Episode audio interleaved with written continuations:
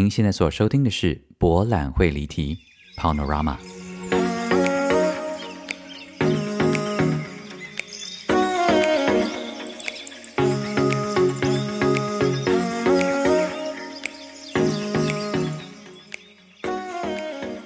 Welcome back to Panorama，博览会离题。大家好，我是蔡博。Welcome back to episode seven eleven。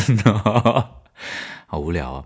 呃，谢谢大家又来回来这个节目。嗯，我们第一季是倒数第三集喽。我真的好开心啊！到底是多讨厌做这个节目没有啦？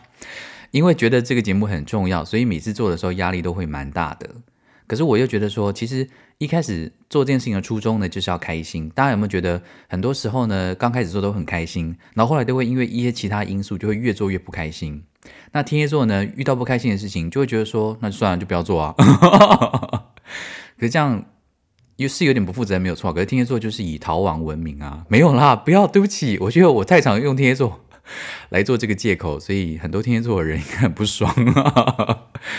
不好意思啦，好啦，招海我跟我好不好啊？OK，好，节目的一开始呢，要先谢谢几位啊、呃，亲爱的听众朋友。第一位呢是韦恩，韦恩说：“赛博生日快乐哦！同样为天蝎座的小胖，听你的 p o c k e t 像是某种救赎。例如说你在日常生活说的各种心底话，边听点头如捣蒜，想说这个世界居然有同类，不然我们天蝎座是那干嘛的？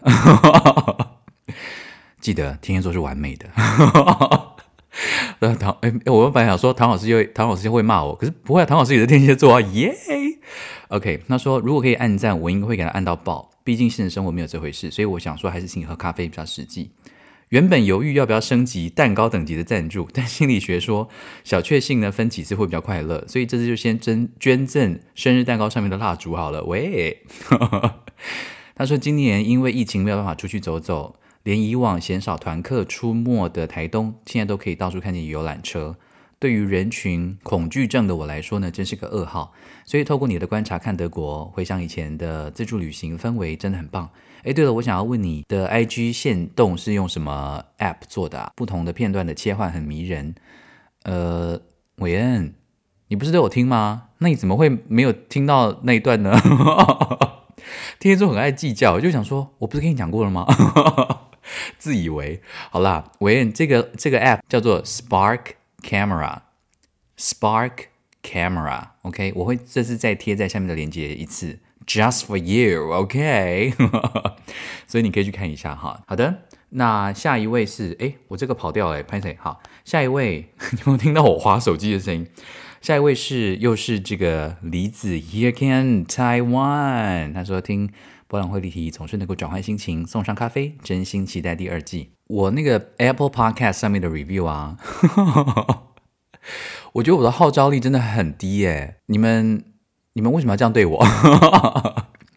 上次录完节目，我们不是有一百二十八个评分吗？然后到现在录 Podcast 的时候，我们有一百五十三个。所以就是说，实际上，为什么你们为什么这么懒惰啊？哦，我知道了，你们不是懒惰，是真心觉得这个节目可以评五颗星的人，就只有二十几位，剩下人想要评很低，也因为很体贴我的关系，所以你们就没有提了。天蝎座也太会帮别人找借口了吧？Anyway，谢谢 Here in Taiwan，谢谢你总是这么支持。再来的是 Elva，他说蔡博终于要认真学德文了，怎样？说我好了，对不起，我从前是很三心二意的感觉。他说一定要持续 update 在德国的垃圾事哦。Alles Gute，OK。Elva，Elva 是我认识的，呃，在航空业服务的 Elva 吗？呃，不管是不是，Hi，Thank you。然后再来是 Lila，哦，Lila 后来有写信给我，不过也谢谢 Lila 赞助我喝咖啡。Lila 赞助的金额 就触别。他说嗨蔡博，虽然晚了好几天，还是很想跟你说声生日快乐。我是 Lila，呃，关注你的作品动态三年喽。”上周也是我的生日周呢，但是我习惯低调过生日的人，所以没有什么特别的生日故事可以分享。倒是同为难搞的天蝎座，我完全可以理解那名爱尔兰男孩的行为有多该死。我发现很多人都同仇敌忾这个爱尔兰男孩的故事。好，那我先离题跟你们 update 一下，我觉得这很荒谬哎。好的，Orchin 哈，我那一天呢，就是前两天在学校，然后因为我们学校的那个隔间呐、啊，不是需要隔间啦，学校都会有。某有一有些什么影印室啊，有一些是厨房啊，哈这种地方。然后有一间呢，就是一个很狭窄的空间，它就是有很多自动贩卖机，然后你可以买咖啡，可以买一些零食。因为下课的时候这附近鸟不生蛋，所以你就只能够去喝一杯很难喝的咖啡，或者是吃一点巧克力这样。然后呢，那一天呢，下课啊、不是啊，中场休息，什么中场休息？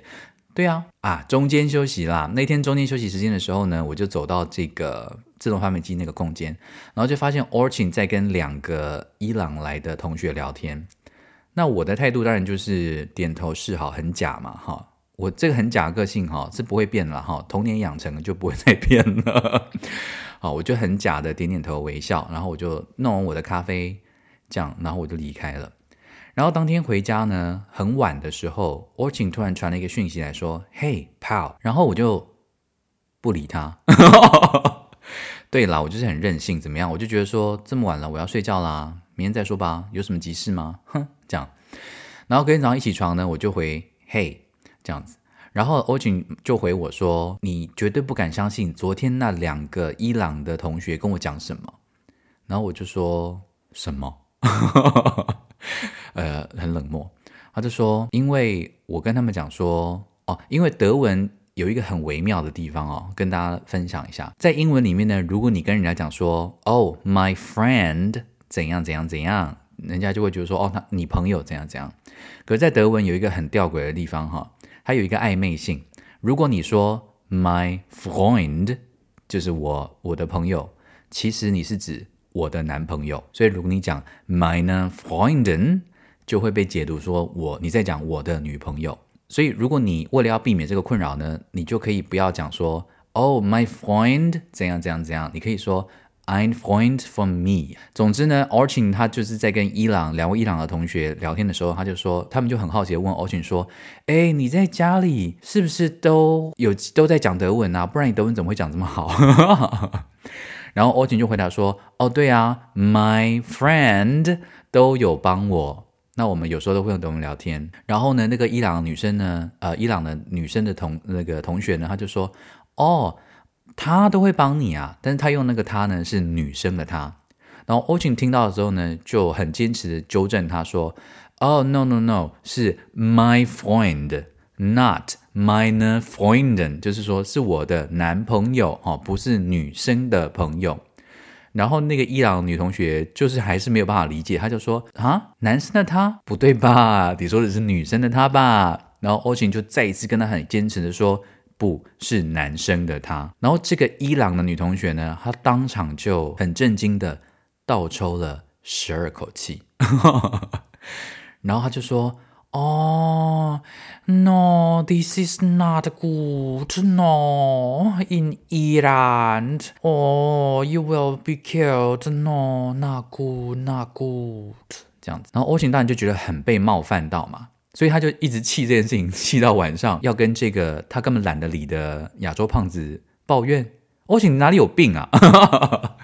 没有啦，我可以理解他的感受，所以他就是觉得说，你能够相信吗？怎么可能会有这种反应？怎么会有这种对话？然后因为那个时候我们还是用 WhatsApp，所以我就跟他讲说，首先我我理解你的感受，但我相信 Simin 啊，Simin 就是我们那个伊朗的女女同学，她其实应该已经快五十岁了哈，是一个是大姐哈，呃，就是伊朗大姐这样 Simin，我就说。我相信醒命他没有恶意啦，因为毕竟在伊朗呢，就是如果是同性恋的话，还是会应该好像是不是还是死刑？好，所以这件事情对他来说，以他从小在那边长大，对于这件事情的认知，他当然会觉得说这件事情不好，而且很危险。我倒没有觉得他觉得这件事情不好，我觉得醒命的那个反应让我觉得说，哦，他觉得这样很危险呐、就有点像是有点像是我们台湾。可能阿尚就会跟你讲说，哦，你买啦，那唔好啦，哦，你好像台内，哦，买啦，买那啦，哦，他是担心你的生命安危，倒不是说什么你是同性恋，好恶心，然后这样子啊，倒倒不是这个样子啊。当然，因为我不在场，所以我也不能够去完全确认喜命的反应。但是就我平常对他上课的观察，我感觉他是这样的人啦，所以我也跟 Orchin 讲说，我理解你的挫败感，但是因为那那就是他的生长环境，我们我们不太可能在很短的时间之内。就去转化一个人的想法，所以你就不要太放在心上吧。我相信他没有恶意的，这样。然后欧晴就没有回了，干嘛？你不会自己，你不至少回一下 Thank you 好不好？要不要紧啊？Anyway，然后然后那一天，后来我们就去学校上课了嘛。然后下课的时候呢，我们好死不死在走廊的门口遇到，然后欧晴就过来跟我说话，他又讲同样的事情，他就说：“哎，我真的还是很不敢相信呢。反正他就是一直哈，反正欧晴呢就是在一一路上又是在跟我碎念，然后我就觉得说，如。”好，我其实我最真实的想法是说，如果那个人就不是你的族类的话，你就不要跟他聊天呐、你可以选择不要跟他交朋友啊。我们不能够选择自己的原生家庭，但我们可以选择要跟谁生活在一起吧，对不对？如果你真的觉得喜明的想法你很难接受，你也不能够去同理他的处境，那你就不要跟他来往就好啦。而且上课的时候你们坐这么远，下课的时候你也逃得这么快，何必要让这件事情困扰你呢？然后我就这样跟他讲，当然我语气没有那么差啦，因为我很假嘛，所以我当然还是笑着跟他说。然后他听完之后，他就说，嗯。然后他当我不晓得他有没有接受了，Who cares？但是他就说：“哎，那你这个周末要干嘛？”哦，又来了哦！我想说，Ochin Are you fucking for real？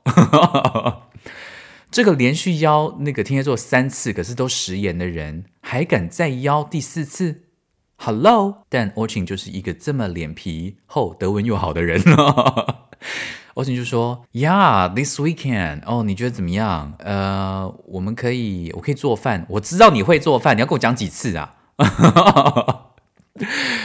然后我就说，然后但是因为啊、哦，我真的觉得我是我好烂，我就是一个很烂的人。我就跟他讲说：“哦，那你就再跟我说吧。”我跟你讲，天蝎座最大的内心是想说。不可能啊！你不要再想要跟我约吃饭了，你去死吧你！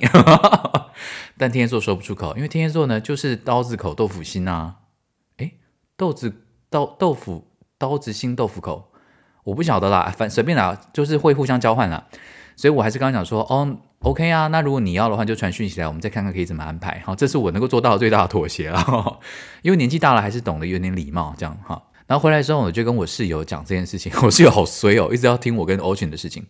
然后呃，我就跟我室友聊。然后我室友听到的时候，他其实德国人的心态跟爱尔兰人的心态比较接近。诶，他就讲说：“嚯，这要是我听了，我也会大怒。”诶，我就说：“可是你干嘛跟这种人计较？”我就说：“我就我也跟他说同样的事情。”我就说：“你是不可能在短时间之内改变这样的人的想法的。”而且我相信他。没有恶意，可是呢，呃，我的室友呢，他就说他很，他其实蛮气的，他就说，这就是我为什么不希望他们在我们国家的原因。我想说，哇靠，你这话也太严重了吧？我就说，哎，拜托，德国国内也有很多人自己反同，好不好？那那那这些怎么办？他就说，对，因为那些人我没有办法把他赶离开这个地方，所以我只好我没有办法。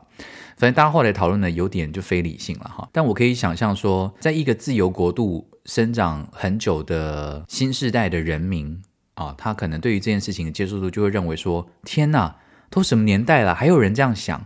可是可能像我们台湾经历过这段一段时间，然后我也从小生长目睹这一段就是同志的运动呃成长的这段过程当中，其实我我比较不会用非黑即白的这件事情来来看待这件事情，因为我觉得一个人面对例如说同志这件事情的态度。呃，当然是可以被挑出来做检视的，但是我们能不能因为一个人，举例来说，他反同，你就觉得他全部的人生所有的切片都应该要被否定呢？这个东西我是存在着问号的。当然，我们很容易会因为一个人的某一个面相不符合你对他的社会期待，我们就觉得这个人一文不值。这是我想要提出来的疑问，请大家不要误会。我当然也对反同人觉得非常的不应该，但是，呃，我们能不能因为这样子就完全否定一个人的价值？这件事情是我想要提出来讨论的了哈。结果这件事情发生完隔天呢，我到学校，然后隔天呢，我们又在这个呃自动贩卖机的房间遇到了，然后那个时候刚好只有我跟 Simin。跟那个塞尔维亚大姐，我们三个人最佳组合，那也对，就刚好只有我们三个人在那边。那 Simin 哈，伊朗大姐呢，已经在那边一直投币，一直投币。那你知道，就是大姐哈，那个眼睛比较不好。那我们那个自动贩卖机哈，卖巧克力的贩卖机下面都会写多少钱，多少钱，多少钱这样子。然后因为那个数字哈，每一种零食的钱都不一样。有的是五十五 cent，有的是七十 cent，有的是八十 cent，所以这个东西就是你要一直投币投币。结果行密就一直困在那个 vending，就是一直困困在那个贩卖机前面困很久。然后我跟那个塞尔维亚大姐就在后面看着他，因为他大概已经投了四分钟吧。大家知道下课只有十五分钟，他一个人用到四分钟，我们是觉得是三个世纪之久这样子。但我又不好意思催他，我就想说，好，你可能。很难决定你到底要吃什么，好，你慢慢来这样。然后他就是花了很长一段时间投，然后他发现他怎么按他要的糖果就是下不来，然后他就很沮丧的按到退币机，然后又掉了一堆零钱出来。那再冷漠的小胖呢，都忍不住了，就想要上前关心一下。我就说，呃，你需不需要更多的零钱？因为我看到他一直死按的那个是需要七十 cent，可是他其实一直狂丢五十五 cent，他就是还少十五 cent，所以。你当然没有办法得到你要的东西啊！为什么我们在讲这个听起来像智障故事？没有啦，真的，因为他可能就是没有看清楚那个东西的指标，就是人很容易会这样子嘛。OK，it happens。我发现我年纪大了，就更能够同理年纪大的人的痛苦，所以我就跟他讲说，呃，你是不是零钱不够？我这边有，我就从我口袋拿出一把零钱，我就跟他讲说，你你你你你需要吗？然后我就觉得全世界的大姐啊都好可爱哦。我跟你讲，我台湾人，我就是很爱大姐跟大婶的，就是我们，我觉得台湾的社会就是靠大姐跟大婶撑出来的，所以我就是很很喜欢他们个性。他们第一时间当然就说啊，卖啦卖啦，卖卖卖，哦，哎，钱没搞哈，不不不要不要紧呐哈，就是我们这种大婶就是会会会坚持的个性这样子。然后我就跟他讲说，不要紧呐，吼，啊，都十五岁你，啊，是说啥要紧啊，take 啊，take 啊，我就觉你们会不会觉得说我们都是用台语沟通啊？没有啦，我就说这种感觉用台语来讲哈，比较比较那个传神呐，好，然后然后那个塞尔维塞尔维亚大姐呢也说嘿啦，take 啦，啊，不要紧啊，我讲嘛呜，然后那个洗面哈伊朗大姐她就讲说买啦，哈，她就跟那个塞尔维亚大姐说哈，说哦，啊，我拿提你的钱吼，啊，这姐要要啉啥？哈？啊，塞尔维大姐说不要紧啊，我怎么在拎嘛？哈，你看是不是大姐跟大婶人就是很好？Anyway，然后呢，这个胖子在旁边呢，看到这两个大姐在那边互相推让，我就想说，我就是心中就认真觉得说，Hey come on，just fifteen cents，OK？、Okay? 我就说，哎，水敏不要紧啊，我马上交了五钱要打 take 啊。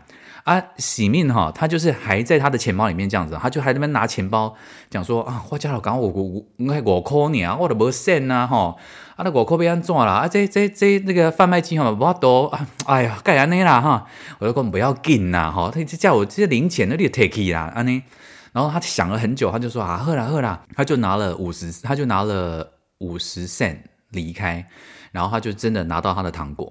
然后拿到他的糖果完之后呢，那个零钱掉下来，就是就是掉了三十 cent 左右之之之类的吧。然后他拿到那个零钱之后呢，你知道他做什么事吗？他把零钱收回到他的钱包之后，他就把他那个五块的欧元拿出来要给我。他就想说啊，打 take 啊，take 啊，这这哈，这我空哈 take 啊，我空你卖讲生起来好不好？那五块呢？哦，我拄则讲吼，借你迄二十块呢，还是要创啥啦？我不要紧啦，他就讲没当啦，迄五块退去啊退去啊，我讲免啦，吼拜托诶，大姐吼卖安尼啦。然后他就讲说啊，无好一点无，他这个五块 take 啦。哎，我们这是神经病诶。然后我们两个竟然就在这个这个贩卖机前面就上演一个你来我往的这个啊五块 take 啊卖啦，这个这个戏嘛，这样子。然后我就跟他讲说，好，跟你讲不要紧啦。鳌拜哈，我那无钱哈，你甲借我了好啊啦，嘿，然后我就这样子跟他讲，然后他就说啊，好啦好啦，一定来哦，吼，我就说好，一定，一言为定，哈，好不？然后，然后呢，洗面他就是很安心的离开，然后这件事情就更让我觉得说，好，各位亲爱的听众朋友，我没有要试着帮任何一方说话，因为你们都知道我有多讨厌 Orching。但是我还是可以，我还是认同 o r g i n 的的的感受，因为他是非常勇敢呈现、接受跟跟张扬 自己性向的爱尔兰年轻男孩。他遇到别人对于他的这个他视为真理二十几年的，我相信，特别是更年轻的一个世代，对于这件事情呢，其实已经真的无所谓了。像塞巴呢，就是我的室友呢，他就跟我讲说，他们学校啊的同学，他有一次呢在。讲那个性平教育，结果他发现呢，他们全班的同学大概就是十二岁到十五岁的学生呢，完全是不感兴趣。然后塞巴就有点生气，他就说：“你们为什么没有？你们为什么不重视这件事情？”结果同学回来讲说：“哦，老师。”现在还在讲同性恋的平权，拜托，同性有什么了不起？同性恋就同性恋啊，我们都很 OK 啊，我们有什么好聊的？就是要结婚就结婚啊，我们就觉得很 OK 啊，他跟我们就是一样啊，老师。然后，所以，所以他，所以他想说，诶，哦，好好，世代是真的不一样，这样，所以我可以理解 Orching 的心情，但是我们或许会遇到一些意见跟我们不同的人，但我们是否能够不要在第一时间的因为那一个人那一个面相而去对他做全盘的否认？我觉得也是蛮重要的，因为。这等于是在第一时间拒绝了沟通，对吧？所以我，我会讲这个很荒谬的故事，是因为想要跟他聊说，行命有他很可爱的地方。我相信他是一个可爱的人，但这个可爱的人或许有一些想法跟我们不一样。那这个时候，你有很多选择方式。如果你想要跟这个人交朋友，如果你觉得可以跟他深交的话，或许在未来有机会，你们可以好好的聊这件事情。那如果他，如果你们真的成为好朋友，然后他也了解了你，他或许能够从你的身上去了解到说，哎，其实我认知的那个很可怕的，虽然我不觉得他认为同性恋很可怕哈，但是他从前不太认同的这样的一个所谓的选择，其实没有那么不好。我相信，如果你想要说服一个人，你你回到我们很久之前节目聊的，就是如果你真的想要跟一个人沟通的话，其实并也不是用你想要。你认为唯一的沟通方式跟他沟通，如果我请求刚才讲说，哎，你这是什么这个狭隘的思想啊？现在世界都已经怎么样了？怎么会你们这种伊朗人还在认为说，哦，同性恋这样不好啊，或怎样的？你们到底是哪里有病？这就不用沟通了，好，连同学都不用做了。但我也没有认为说不沟通是最好的。我自己比较糟的地方就是，像我的话，我就会拒绝沟通。因为我会觉得说，我并没有跟你当朋友，我不想要浪费时间在你身上。没有，听说真的好烦。我就会觉得说，你是我同学没有错，可是我又不认识你，我们未来也不见得会是朋友。我为什么要 care 你的感受？我其实第一个想法是这样，但塞巴他有骂我说，他说那是因为你年纪大了，你才会这样想。年纪比较小的人，像 Orchin，他们当然不会这样想啊，他们当然会觉得说很被冒犯啊，他们当然会想要据理力争啊，去做这件事情。可是他如果有找不到着力点的话，他当然就就就觉得觉得很挫败。我我赞成这件事情啊，我觉得如果年纪小一点的话，我可能也会非常的纠结吧。哎，我今天光是讲这个 Orchin 跟这个 Simin 的故事啊，就已经讲到节目要结束了。好乱来哦，而且谢谢听众朋友呢，还谢谢谢到 Lila 而已。哎呀，真的很不好意思啊。但我就是想说，因为莱拉提到这个 Orchin，我就是跟大家聊一下。好烂。好，我们回到第，谢谢，再来是听众。这个节目已经完全支离破碎，请大家完全的见谅。好，再来要谢谢爸。好，他爸是我的大学同学，他的回答你知道？对，爸，我知道。啊，然后再来是水柔，水柔，他说超希望有第二季的，拜托，Don't Stop。然后 Frank 也来赞助咖啡，他说来杯远距离的咖啡好像很适合。然后再来是谢谢 Ingly，他说谢谢蔡博录制的这么可爱又疗愈的 Podcast，很喜欢你的幽默感以及有点傻气的笑声。傻气？什么是傻气啊？像这样吗？Anyway，他说一次听了好几集，但又很怕听完，有点不知所措。祝福你一直有源源不绝的创作动能，也很期待重新在舞台上面看到你的表演。谢谢 Ingly，再来是谢谢秋霞，秋霞也是适合唱台语的哦。秋霞，好，他说之前常常跟 Mercy 说，因为很喜欢你的声音，Mercy 是我姐了哈，很希望你可以出唱片啊，或是演歌舞剧，虽然愿望还没有达成。括号，话说我下周一也生日哦，呃，但是能够在 Podcast 听到你的声音呢，也是一种幸福。年纪大了很没有耐心，你大概是我除了非凡之外唯一能够听下去的节目。括号，我也好难相处哦。非凡，非凡是一个节目是不是？我一直以为非凡是一个电视台，非凡电视台。可那个节目的电视不是蛮难看的吗？没有啦，乱讲，我没有在看电视。好的，所以谢谢这几位非常亲爱的听众朋友。今天这是谢谢听众朋友完之后呢，就应要中场休息了。好的，休息一下啊，马上回来哟。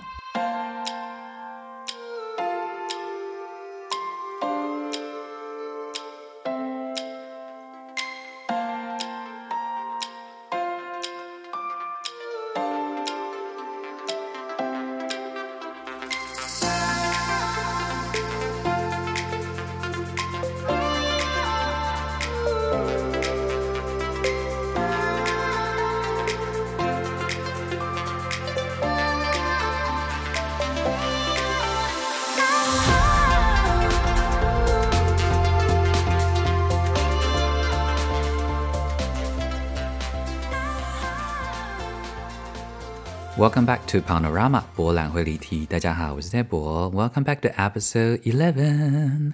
Two more episodes. 第一集就结束喽，科科。好的，呃，首先呢，要来回复听众朋友的来信。啊，首先要先先谢谢 Peggy，祝我生日快乐。他说我也是乖乖桶的年代哦。嗯、um,，Enjoy the special day for you。他说我也很喜欢过生日，喜欢被记得的感觉。但唱生日快乐歌那段真的是无敌尴尬啊！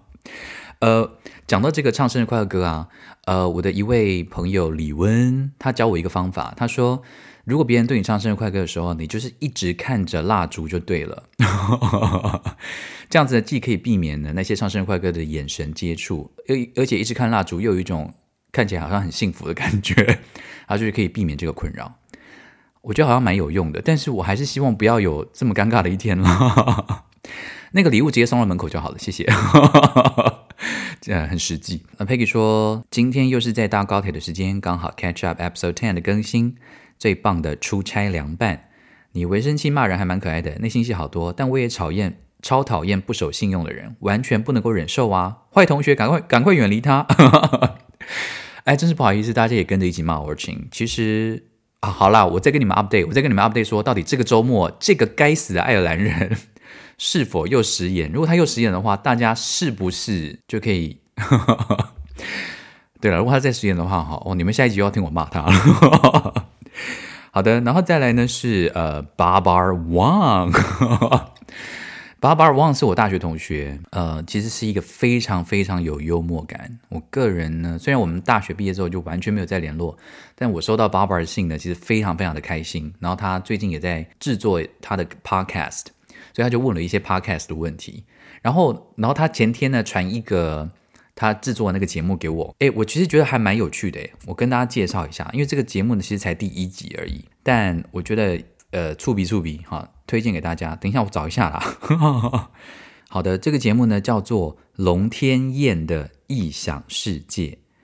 呃，龙天燕是一个雅斯伯格患者，对着生活有着跟正常人不一样的见解。虽然这个节目现在才刚开播，而且很短，第一集就只有七分钟，就这样子。但因为我我我一开始以为是巴巴尔要录，然后因为我很想念他的声音。因为他从前创造了一个在我们台下戏剧系很有名、很很风行一时的一个口头禅。其实口头禅没什么了不起，但是他念起来就很可爱。就是你知道，就是说 you know you know 对，然后中文就是你知你知道对，然后但是 Barber 就是有办法把你知道 讲的讲的很可爱，让我们都很喜欢。所以我本来幻想说 Barber 寄给我这个链接，我就可以马上听到 Barber 那个很熟悉的你知道哎你知的声音。但没想到意外发现了这个节目，然后我发现听这个主持人龙天燕讲他身为亚斯伯格患者的一些思维啊，我觉得很有趣诶。例如说，他说身为亚斯伯格患者，他说他小时候啊去同学的家里做客，然后同学妈妈就跟他讲说：“哎，别客气啊，当做自己家。”然后他说，身为亚斯伯格患者，他的理解就是为什么？为什么要把自己当自己家？好吧，那真要把自己当真的要把自己当自己家的话，那我就当自己家喽。所以呢，他就去翻箱倒柜的去翻一些衣服或干嘛。然后那个同学的妈妈就就觉得说，怎么这小孩子没有教养啊？然后这件事情呢，造成他很大的创伤。他觉得说自己是哪里有问题，他的理解哪里有错吗？这不，你不是就是这样讲的吗？然后我觉得这真的太有趣了。然后他说，他每次去就是去餐厅外带的时候，如果老板问他说，哎，两双筷子够吗？他说，这个一般人可以马上回答出来的问题，对他们来说是非常困扰的。因为他不晓得这个问题的背后到底赋予什么样的意一个意思，他没有办法当下回答。例如说，够吗？是因为说你是问我这个东西要多少人吃吗？还是说你是想要更深入的了？你是要更深入了解说我们的用餐习惯吗？还是说到底用餐的人数是多少？还是怎么样？就是我我当下我没有办法回答这个问题。可是这个对我们我我不喜欢用一般人，可是对我们大部分的人啊 来说，就是。我想都不用想的事情，其实对于雅斯伯格患者是一个很大的挑战。不过他当然也有炫耀的说，像这种数学啊、等差级数、等比级数啊，这种对他们这种逻辑超好的雅斯伯格患者呢，就是轻而易举。那我听到就很羡慕啊，因为我数学超烂的。虽然我很喜欢数学，然后也非常的喜爱我的数学老师林毅力老师，长荣的林毅老师，我觉得他很棒。他让我虽然数学很不好，但是我很喜欢数学，因为它让我觉得上数学课是很开心的事情。这样子，好的，所以呃，如果大家对于这个雅斯伯格患者的内心小世界有兴趣的话呢，呃，也可以去听一下这个 Barbar 录制的节目，因为才刚开播了哈，我觉得还有很大的成长的进步的空间哈，所以但是大家可以去听一下，我觉得很有趣。再来呢是 Lila，就是刚才有呃赞助我喝咖啡的 Lila，他就说呃第一次进戏院看你的作品是二零一七年看了《天书》，虽然你说这部剧带给你很大的挫折，但我个人是蛮喜欢的啦，无论是剧情或视觉上面都很吸引我。也从那个时候开始注意到你的消息，没想到一查就发现你已经准备要退出台湾剧场，没有啦，我没有要退出啦，那些新闻稿都把它删掉好不好？我不是要退出，我就是暂时休息一下，不可以吗？对呀、而且如同前几集讲的，就是也没有真的要，也不是真的离开啊，哈，就是生活当中所有各种不同的面相都还是。我相信剧场是永远永远在我的生命里面的这样子。莱拉说呢，顿时有种相见恨晚的无奈。他说，后来大部分呢，只能够透过电子媒介关注你、欣赏你的作品。不过也有抓住难得的机会去现场欣赏了 Alexandre 跟 Return。哦，就是 Alexandre，就是我上一集有讲到跟云门舞者上上集了哈，跟云门舞者合作的那个作品。他说还是觉得蛮幸运的，因为这两个作品我真的都非常非常喜欢，现在想起来呢还是回味无穷。他说，至于我呢，我一直很喜欢故事，也喜欢写故事。大学毕业之后的四年都从事剧本相关的工作，我也明白自己很幸运。但是因为升职之后呢，主要的工作都在跟人应对，与人应对就免不了沟通拉扯、对立、僵持、妥协，所以我的内心小剧场呢就马不停蹄的日夜运转。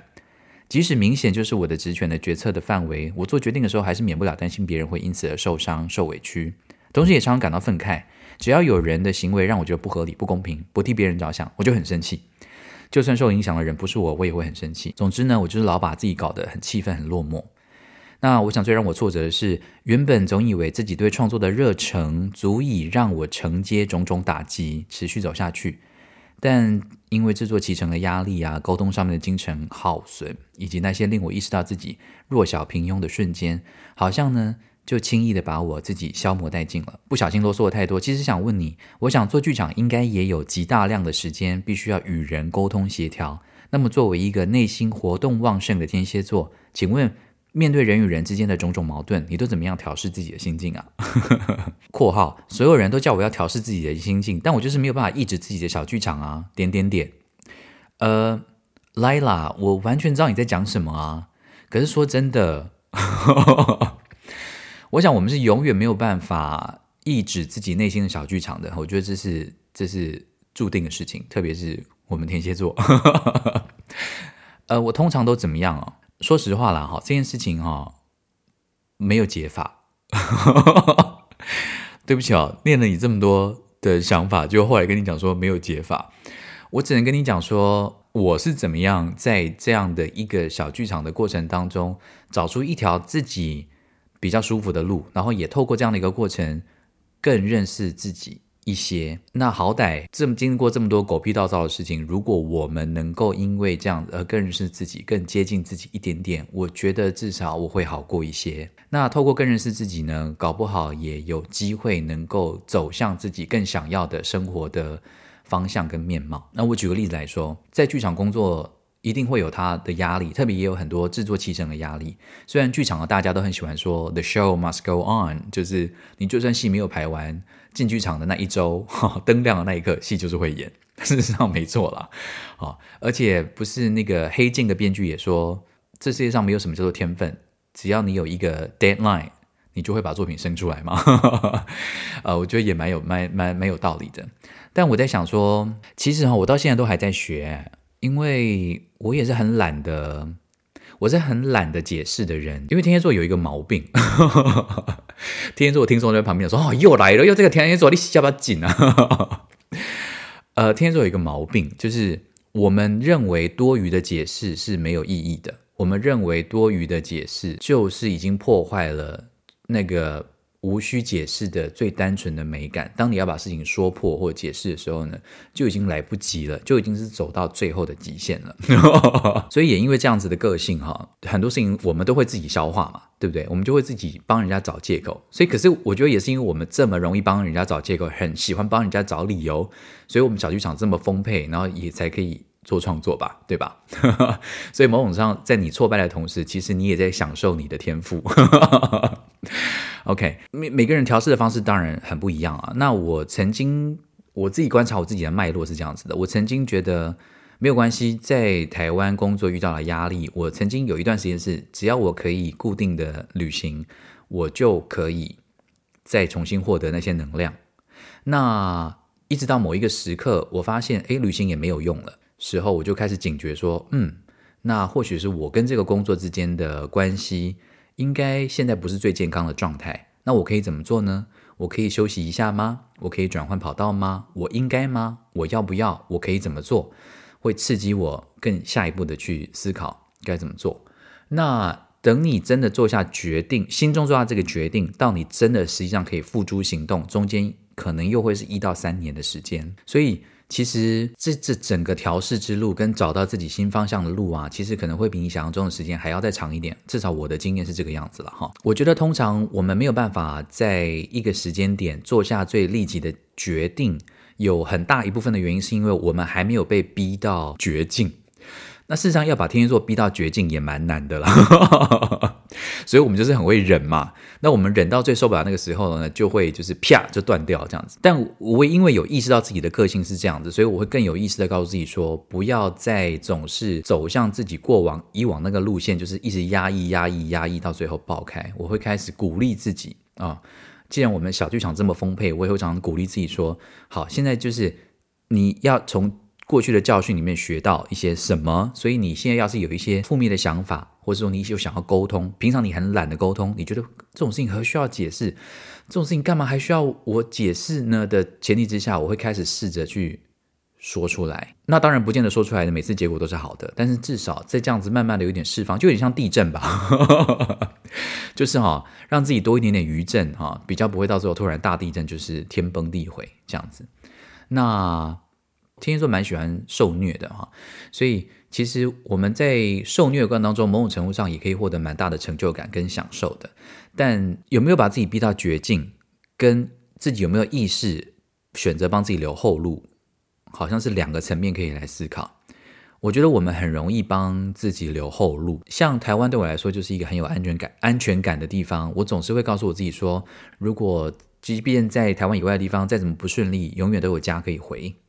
那这个当然某种程度上是一个很温暖的想法，但是另外一个层面也会让我在台湾以外的地方，好像总是没有办法全力以赴。这也是我自己在检讨自己个性的地方。我就想说，你是怎么样？你一定要被逼到完全走投无路的时候，你才肯全力以赴吗？这种个性真的是对不起天蝎座哎，因为我们天蝎座就是要全力以赴啊，好不好？虽然不晓得没有回答到你的问题了，应该是没有，但是我会鼓励你说，遇到。这么纠结的状态，因为我知道我们的个性是怎么样，所以我我发现哈，年纪大的一个好处就是你越来越知道自己过去应对进退的模式是什么。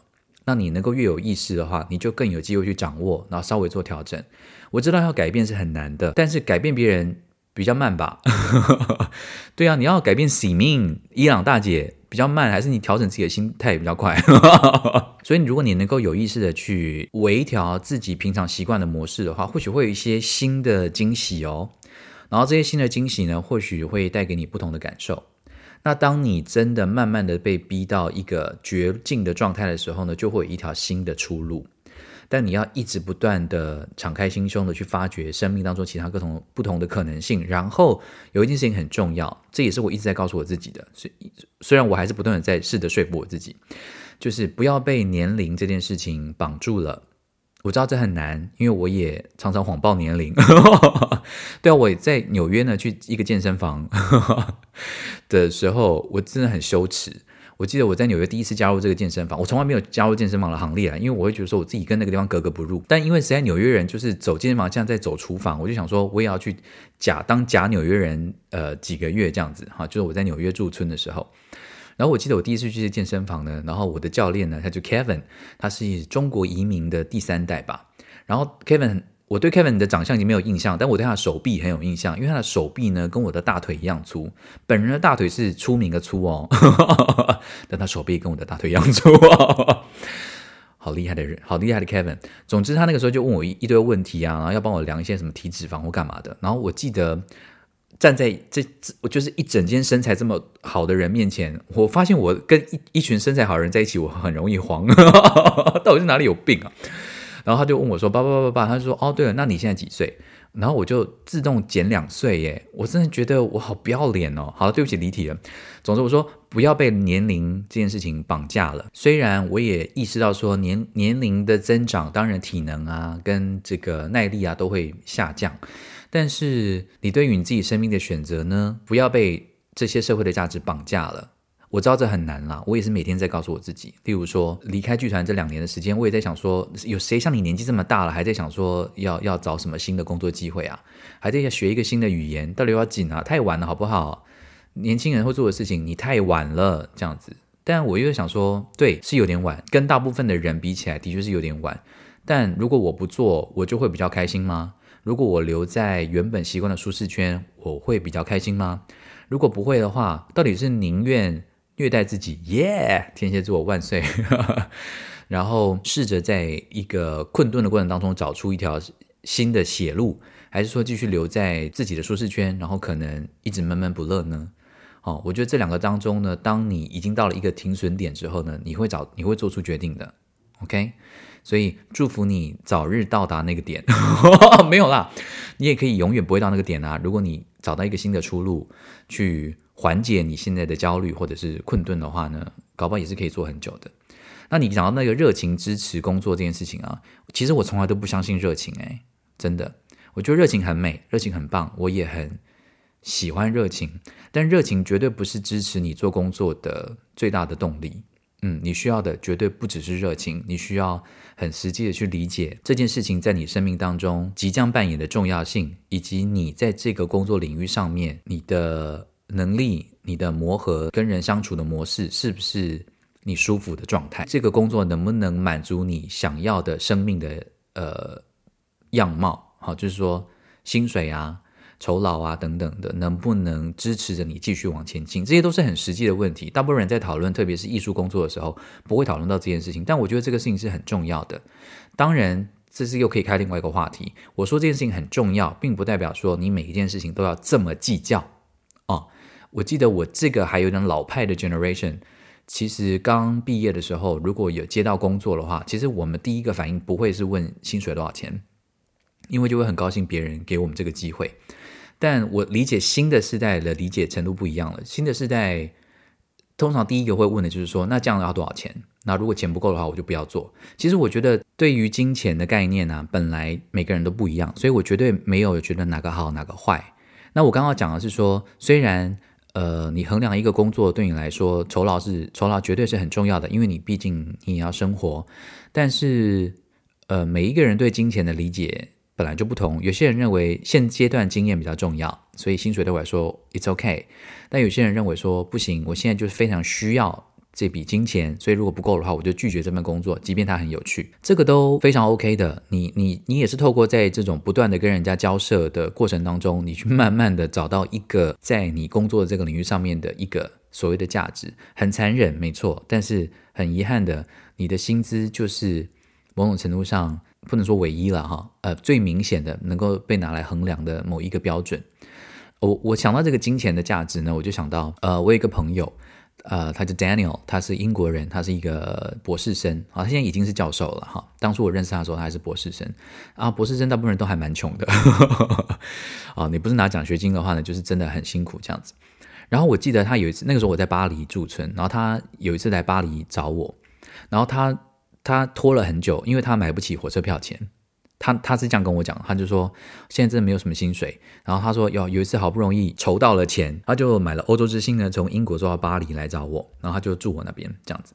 他这个博士生他做的研究是歌剧的研究，所以他想要到巴黎最大原因就是他想要到巴士底歌剧院去看歌剧。然后你可以想象说，诶啊，他不是穷到连那个火车票都买不起吗？那他为什么还可以看看歌剧？这但这个东西对我来说就可以完全理解。大家，我是会觉得，我是觉得吃饭在欧洲啦哈，我是觉得吃饭如果一顿要花我十欧以上的话，我就会舍不得花的那种贪小便宜的胖子。但是如果看戏要买戏票的话，三十欧、四十欧、五十欧买的话，我是没有感觉的耶。这件事情我也觉得很荒谬。我就说，人为什么对金钱的价值判断能够差这么多？但我也想到 Daniel 的故事，就是说，所以他到那个歌剧院那边的时候呢，他当然买了最便宜的票，然后我们就坐包厢去看了，就是最最顶端，就是什么都看不到，只能够听音乐的地方去听一场歌剧。然后我印象很深刻的是，看完那场歌剧之后呢，我们就到旁边想要去吃个东西。那我的理解，哈，小胖的理解哈，就是会觉得说。哦，大家也都没有什么钱嘛，那我们就去吃最便宜的那种 kebab，好沙威玛，这样吃一吃就好。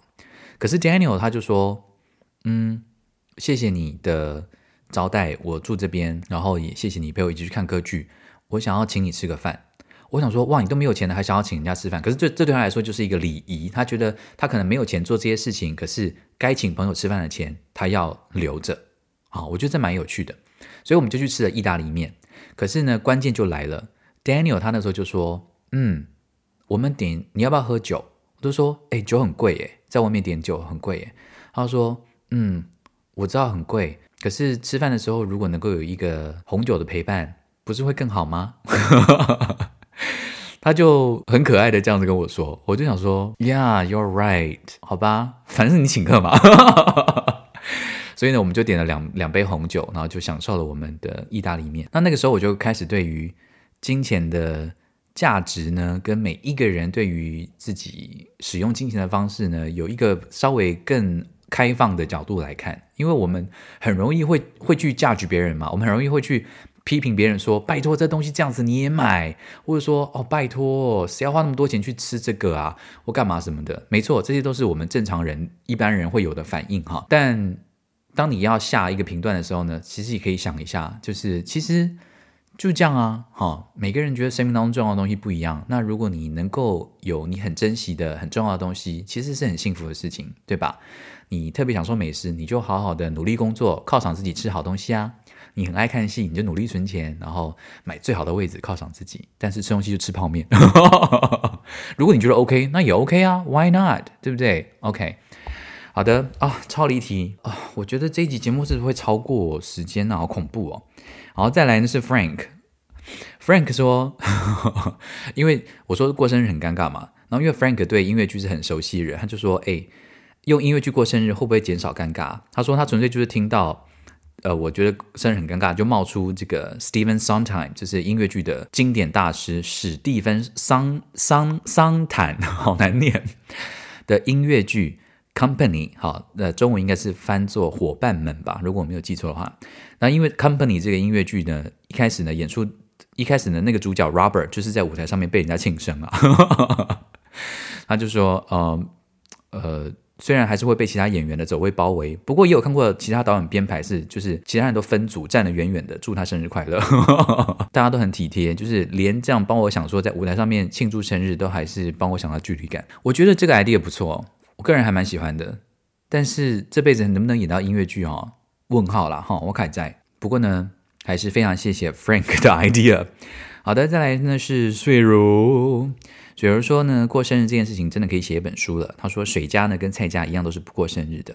水如说呢，这近几年生日变成是我这一年最痛苦、最悲伤的一天。以前是因为又要老一岁了，现在是因为难过，为什么我要被生下来？跟这天是测试你在别人心里重不重要的一天，所以呢，快生日前的心情都会差到爆炸。那你可能听到说，大家可能听到说啊，又要老一岁，好难过。对，可是你们知道雪柔几岁吗？二十四。现在马上那个 podcast 周围一堆那个啊，那个阿杰西跟阿君妈就开始在那边咒骂。二十四岁很年轻啦，哈，雪柔。然后他他说今年二十四岁呢，很特别啊，因为是第一次生日这么感动。啊，他说六月三号这一天呢，安排了最喜欢的行程插花课，然后忙了一天之后呢，呃，我妈跟我弟呢拿了蛋糕到我房间（括号因为我爸在睡觉，怕吵到他）。诶，爸爸，爸爸是怎样？为什么爸爸不关心女儿的生日？嗯，然后呃，一整天的男朋友也陪我，然后唱了生日快乐歌，并叫我许愿，真的很感动的掉了眼泪。但是其实很不想被他们发现我哭了，这样子。其实能够在家人跟爱人面前哭是很幸福的事哦，哈，水柔，所以我觉得很棒的。那他说，或许是这样单纯而平凡的庆祝疗愈到我了吧？因为是不过生日的水家哈，呃，所以之前朋友帮我唱生日快乐歌的时候，我也是跟蔡伯一样觉得很尴尬。我觉得好开心哦！我现在才知道，原来听这个节目的听众朋友，大部分人也很容易感到尴尬。这是不是物以类聚的一个现象呢？很好，我们就一起尴尬吧。然后我特别感动的是，水柔说有一次在台南遇见你，但知道你需要距离距离感，所以忍住没有打扰你。然后以及演讲完，很多人都会很想去跟你讲话，但知道你不喜欢社交，所以总是忍住就默默离开了。我其实蛮感动的，我知道这种感动很扭曲，就是说到底是有多么不喜欢人家打扰你？没有，因为我很容易受到惊吓，又很容易尴尬，所以其实如果在路上被人家发现，人家过来跟我打招呼聊天。我大概那个快乐哈是两秒钟啊，第三秒就开始尴尬嘛。那因为我的尴尬又长不了，所以其实也会让对方也蛮尴尬的。所以那个对话就会在一个很尴尬的状态下结束。那你们是不是会宁愿这个状态 不要发生过比较好？那演讲完，因为演讲的时候我要把自己调整到另外一个模式，所以演讲完之后来聊天。我还稍微可以应付，但是太多的话我也会疯掉。就是我每一次演讲完回到家，就是会崩溃的状态。就就是说，因为社所有社交的扣打全部用完了，所以我接下来的三天就是在疗伤。但并不是说你们来跟我聊天是伤害我，就是我真的很想要跟你们聊，但是我这个人的社交扣打真的很少很少很少。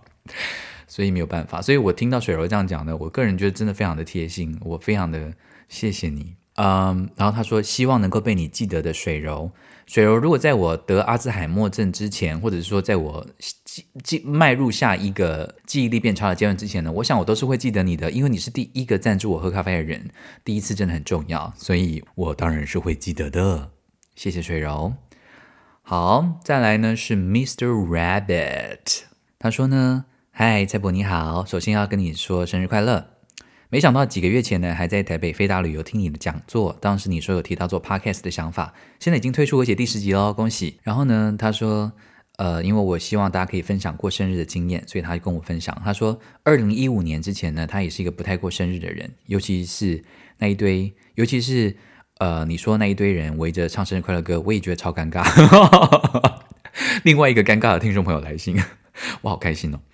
然后他说今年啊、他说二零一五年的九月生日，是的，我就是一般人觉得很难搞的九月的处女座。不会啊，处女座不会很难搞，处女座跟天蝎座处得还不错，对吧？唐老师 一直 cue 唐老师，唐老师根本没有在听啊。当时准备要去英国生活，飞到英国伦敦之前呢，我还去了韩国首尔以及阿拉伯的阿布达比跟杜拜过境。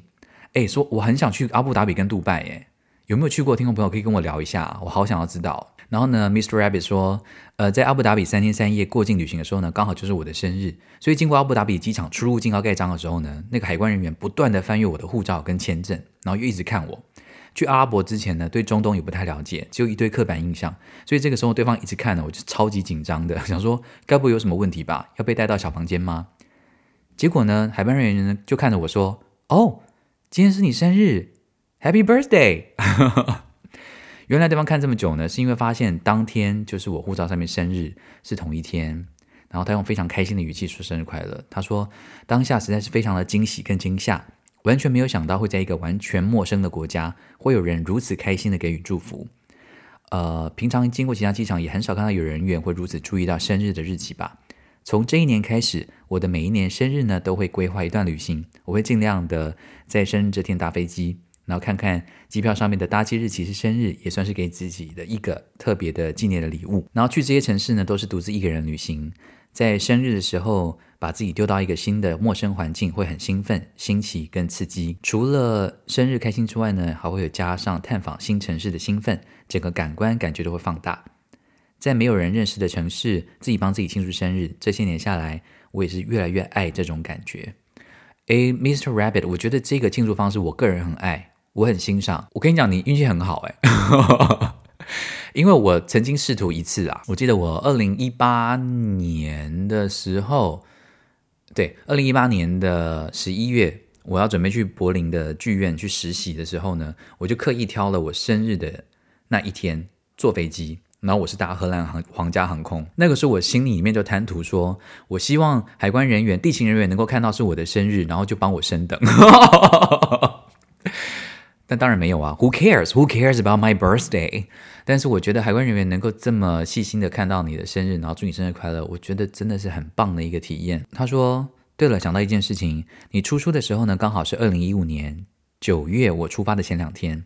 当时在开价上架当天就冲去买书，就冲去书局，超怕买不到的，不会买不到啦，还有很多库存哦，哈，大家要去买诶。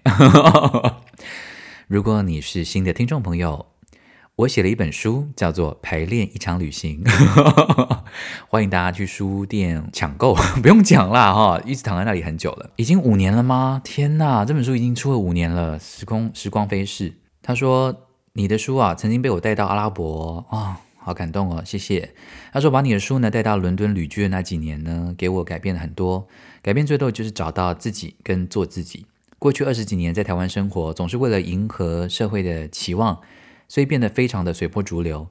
独自前往伦敦生活那几年，像是全新的自己。同时，我也开始正视自己性向这件事情。过去在台湾，因为家庭、社会、工作等等因素，无法自在的去面对，还需要隐瞒。但在伦敦呢，可以学着跟男生出去喝一杯酒、约会、交朋友或者是交往，都是很自然、很自在。另外呢，就像书中那段，呃，小英仙女的对话，正视自己内心到底想要什么。我也在伦敦开始练习正视自己内心想要做什么，说出我心中真正的想法，不会去想要配合对方。希望我能够多聊聊德国的国内南部跟北部的差异是什么。我我好，我未来有机会，如果有第二季、第三季的时候，我再跟大家聊，好不好？因为其实德国我没有那么熟啦。我我待过最久的城市是德国境内的话是柏林，哈，最长是住过三个月而已。那大家知道，三个月就是一个坎呐，好，做什么事情三个月都是一个坎。那我就即将觉得说，哦，开始好像有机会可以慢慢的更深入了解一下柏林的时候就要走了。那对我们科隆，嗯，好，马西赶快，哎，这样，所以未来有机会的话呢，就会再跟大家聊聊。再来呢，是我一位老同事，他说，呃，他说，呃，我是当时在台大成品店一楼柜台之一的老同事啦。多年后呢，在类广播频道听到你的节目，觉得很奇妙。呃，当听着国界另一边发生的事情。呃，很有共感。当然，你的口条很好，声线让人很有记忆。从那个时候就是这个样子了。他安慰我说：“学语言真的是持久战。”治疗师说：“中文发音呢，使用的嘴部的肌肉部位不同，所以学欧洲语系的我们呢，难度本来就比较高。换作是和欧洲人一起学亚洲语言呢，我们的优势就会很明显。”他说呢，为了消弭学荷语、荷兰的语言哈荷语的挫败感呢，我去年开始学习韩语。果然每堂课我都嘴角上扬，兴致勃勃，打趴一票欧洲年轻的阿弟阿妹，以 A 结业。他说：“所以怕我放轻松，说不定那位爱尔兰同学啊，还认为他的程度没有你好呢，只是他没有说出来。”谢你的安慰。其实呢，我后来也跟这个老同事，其实我我们在店里面工作的时候呢，并没有太多的交集啦，所以这个缘分再次被牵起来，我也觉得非常的特别。透过透过 Podcast，而且这位老同事 Patty 呢，他现在住在荷兰。马斯垂克有听众朋友去过吗？我还没有去过，但马斯垂克听起来好厉害哦。那我其实第一个想到的是，我就我就有跟 Patty 稍微聊了一下，我就说，到底在国外的生活跟你当初去旅游的时候这个差别，还蛮想要听他聊一下的。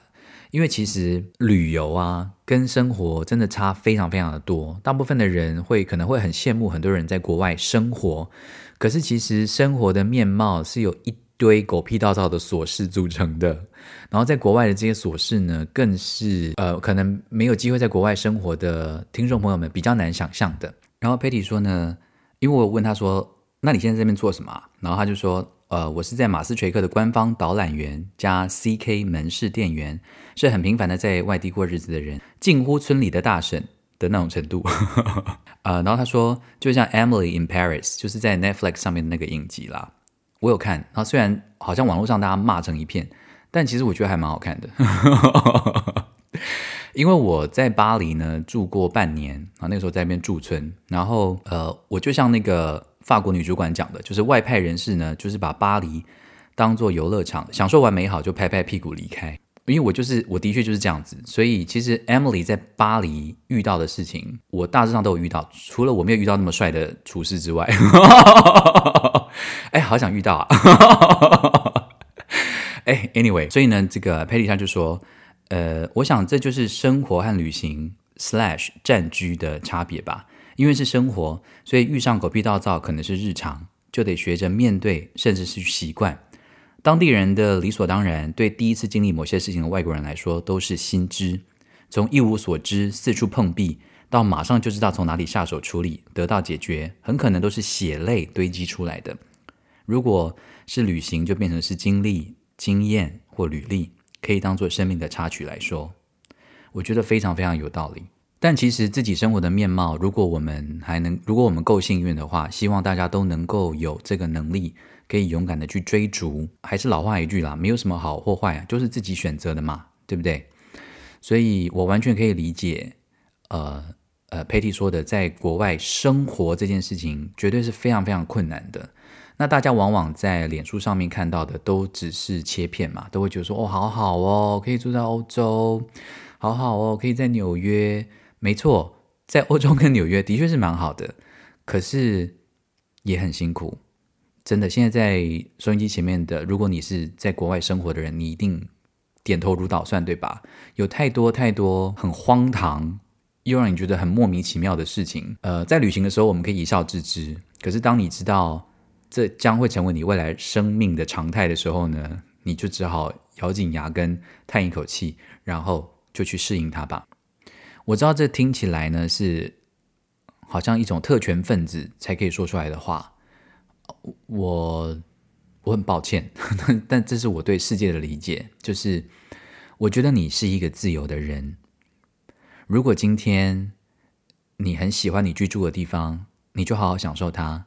如果今天你觉得你跟你的原生的出生的地方有点格格不入，那我也祝福你，也希望你，而且也相信你有这个能力可以离开那个地方。可以离开那个地方，不代表你永远就不会回来啊。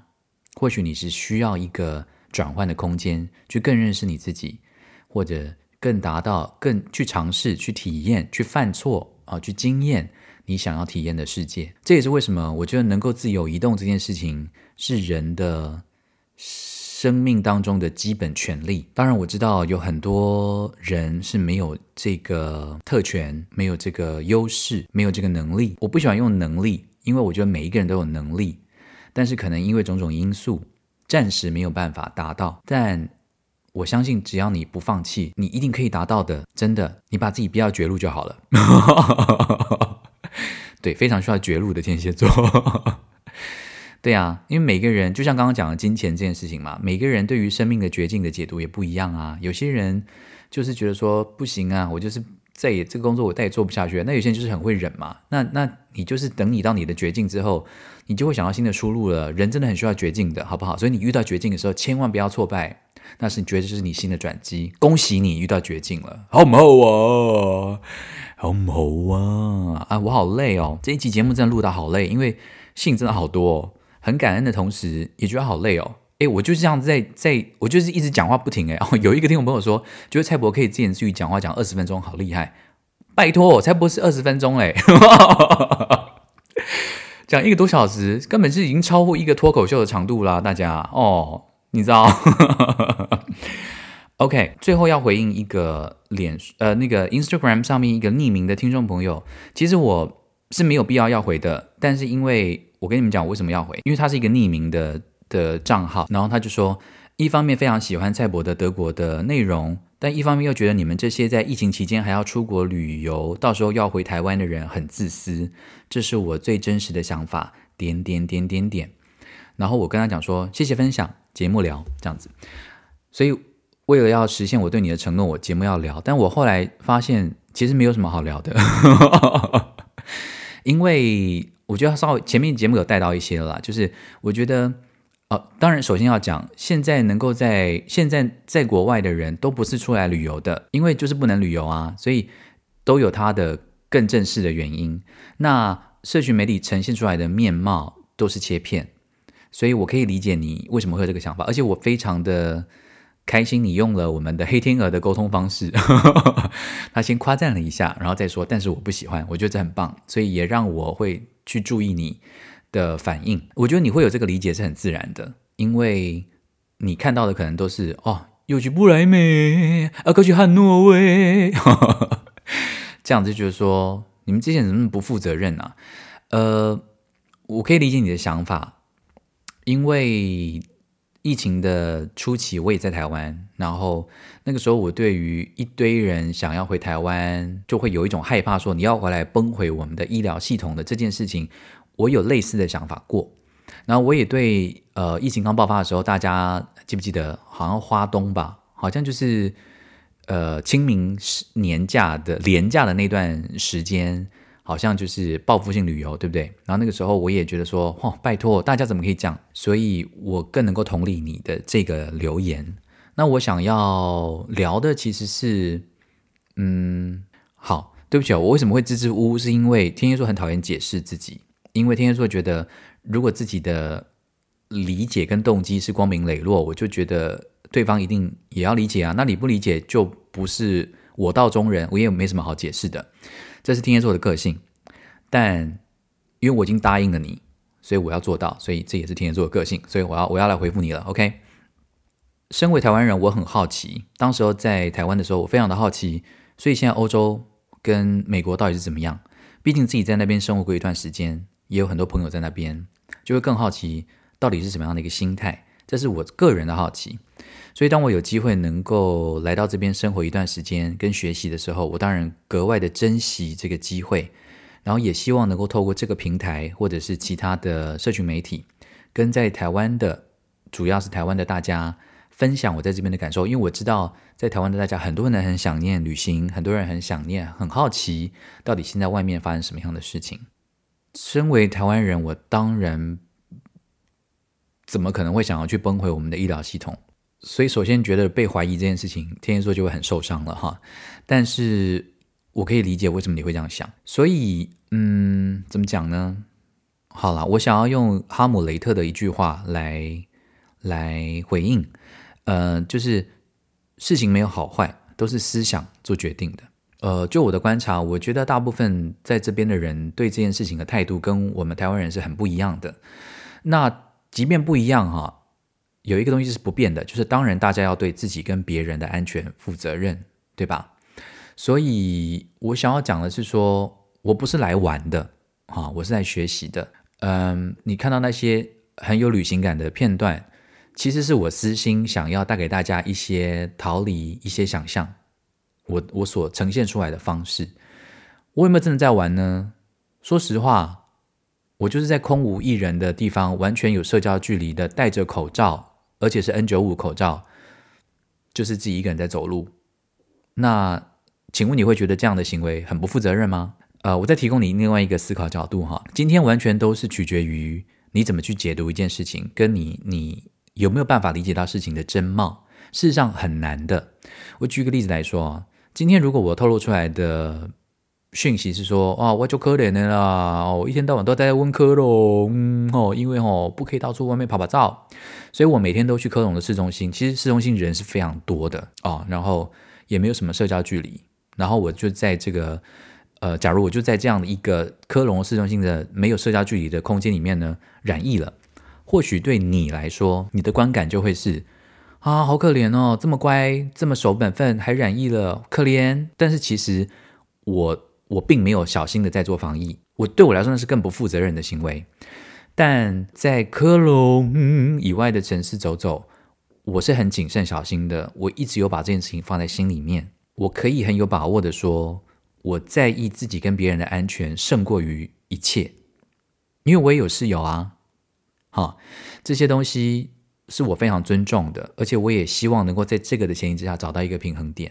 你可能会觉得说，你真正要做到最好，你就是乖乖的给我待在家里面。可是是什么样子的一个？对不起，我我找不到更，我我没有要呛你哈，但我找不到一个更适合的字哈，就是说你啊，我想到了，就是但是我们凭什么要叫另外一个人去做我们想要做的事呢？好，这是第一个问号。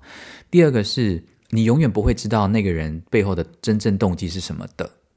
那也因为这样子，社群媒体上面就会有很多的误会。我们对一个人的形象，我们对于一个人所做的选择，都会有自己片面且主观的解读，这都是很自然的事情。所以这也是为什么我节目录到现在，我要来回应你的时候，我会觉得说好像也没什么好讲的，因为你会怎么想，你要怎么想，其实完全不是我能够负责任的。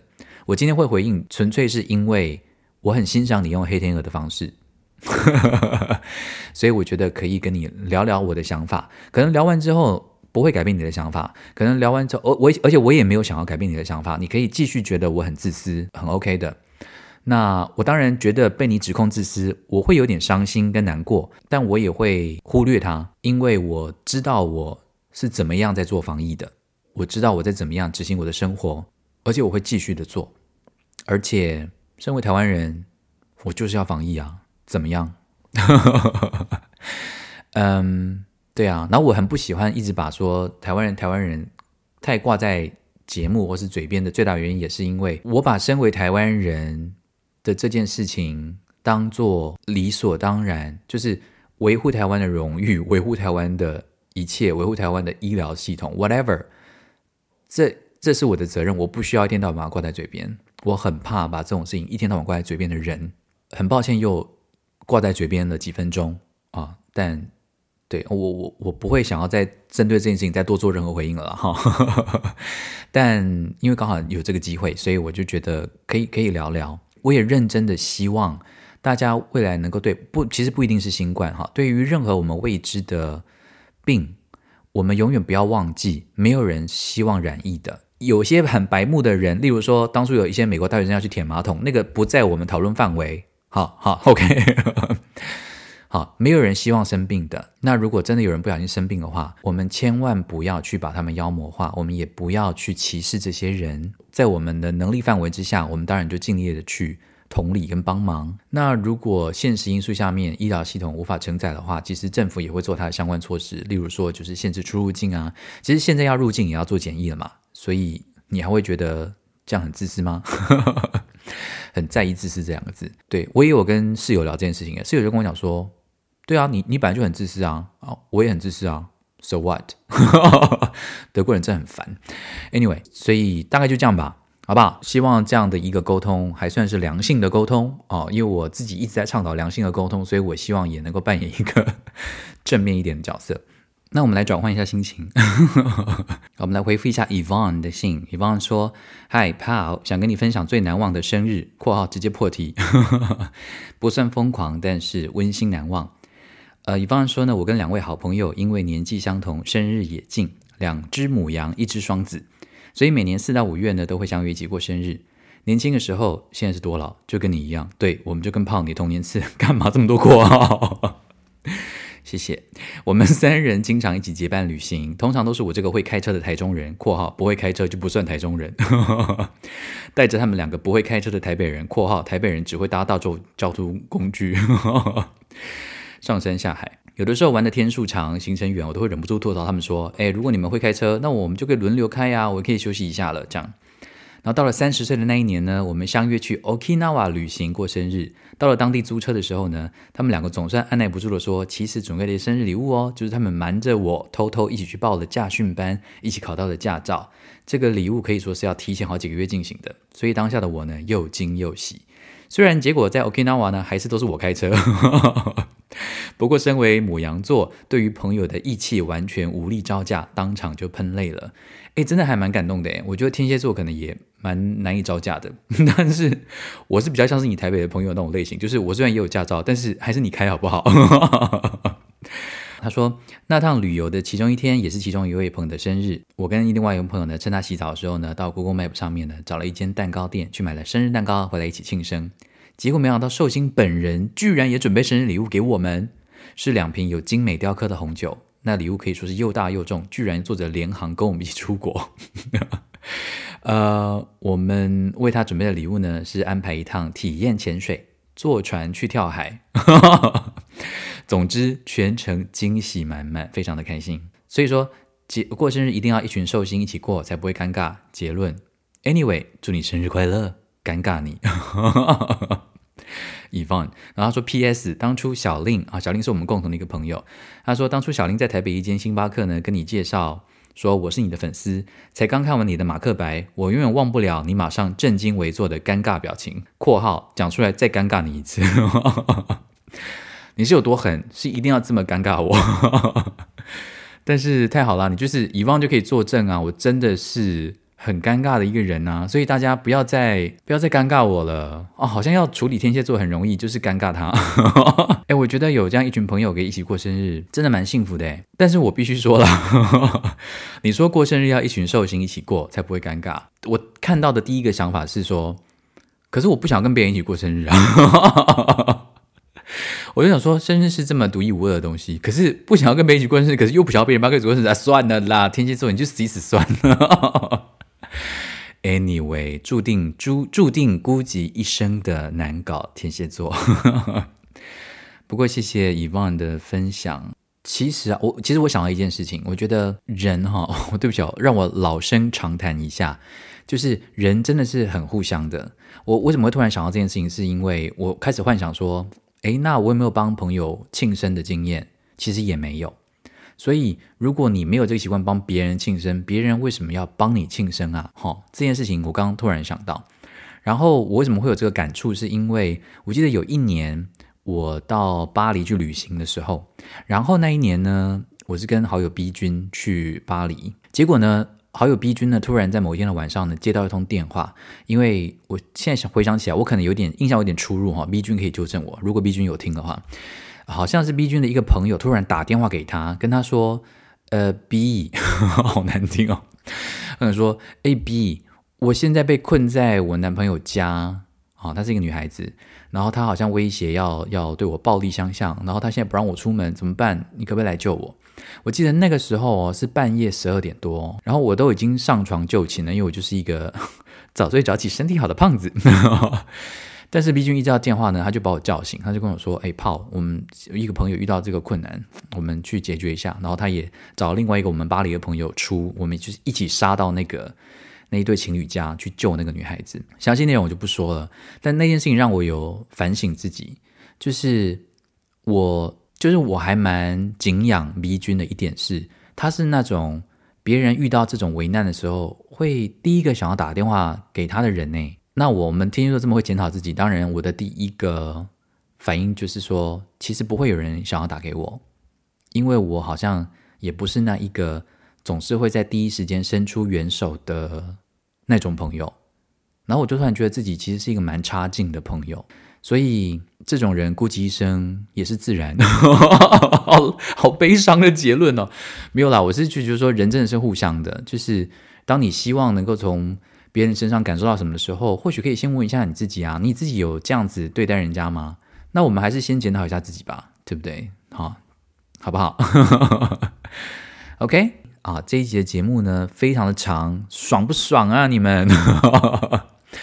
然后，如果你喜欢节目的内容的话呢，啊，就请你分享给多一点的朋友啊，因为我们的，因为我最能够直接接收到的讯息呢，其实就是透过你们的反馈嘛，对不对？然后呢，因为这一节节目呢，真的录得太长了，所以我还没有机会呢，可以回复在 Apple Podcast 上面的留言。但我跟你们讲，我都有看到，我很爱看你们每次留言，我都很爱看，真的很谢谢你们，好不好？所以我们的目标还是一样三百哦，因为天蝎座就已经一言既出驷马难追了。所以大家如果要给我一点面子的话呢，就是努力的冲到三百。但如果到没有到三百的话呢，我也会我也会很诚实的面对这个挫败。其实我心里会想说啊，赚到了，不用有第二季，因为录节目也很辛苦呢，好不好？好啦，喜欢这个节目的朋友呢，帮忙多分享给你的朋友，好不好？然后哦，你们在 IG 上面如果有 tag 我的话，或者 hashtag。Tag 我的话呢，我也都看得到哦。我蛮喜欢在 IG 上面被 tag 的。我好像，我好像喜欢所有的事啊。Anyway，好啦，大家要这周要开心哦，好不好？然后希望生活当中有任何狗屁倒灶的事情都能够一笑置之。希望这个节目呢能够帮你消弭一点点生活当中的小挫败。OK，然后也谢谢所有支持这个节目的听众朋友，非常非常的感谢大家。非常谢谢，OK，好，那就 Panorama 百老汇百老汇离奇。好的，这 Panorama 博览会，哎，薄白脸，对不起，我累了啦，因为这节目真的录太久了。好，我要恢复一下我的精神，因为我们要有职业道德。好的，博览会离题 Episode Eleven 就先到这里喽，谢谢你的收听，我们下礼拜再见，拜。